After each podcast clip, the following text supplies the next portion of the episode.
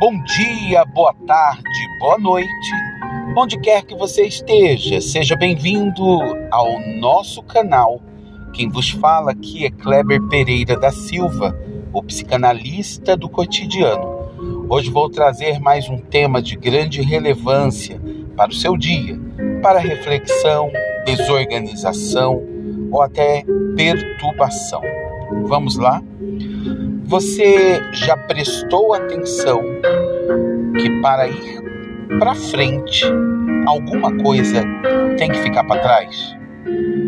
Você já notou que o motorista que ele dirige sem olhar para o painel frontal, ele corre o risco de causar um acidente? Pois é, os retrovisores eles servem apenas para que você possa perceber o que está ao teu redor. Mas se você se guiar pelo retrovisor, você correrá um grande risco de não continuar em frente. Olha só, para ir para frente, você precisa deixar alguma coisa ficar para trás. Por exemplo, o dia de ontem ficou para trás. Você não teve como manter o dia de ontem na tua vida. Não teve como manter a chuva que caiu, ou o sol que apareceu, ou a presença de alguém que esteve no teu caminho, ou até mesmo o sabor da comida que você experimentou no teu prato. Você teve que viver aquele momento e prosseguir.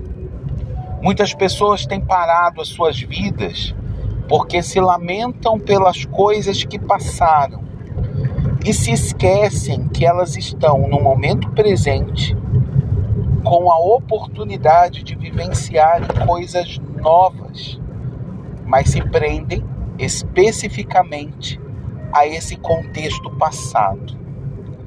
Será que não é hora de você refletir um pouco mais e pensar o porquê que você insiste em gastar sua energia vital no problema que não muda, na situação que não depende de você?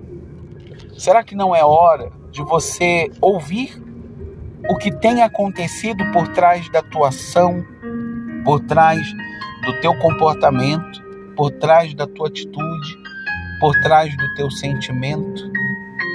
Será que não é hora de você dar uma chance para você? Porque muitas vezes você procura conselhos de terceiros, mas você esquece o principal conselho, que é o teu conselho, que é ouvir a tua voz. Bem, uma psicanálise é o espaço no qual o sujeito tem a oportunidade de se responsabilizar pelas suas escolhas, pelos seus sentimentos, pelas suas palavras e até mesmo pelo silêncio que emite. Eu estarei à sua disposição. Nos encontraremos no próximo podcast ou no meu consultório.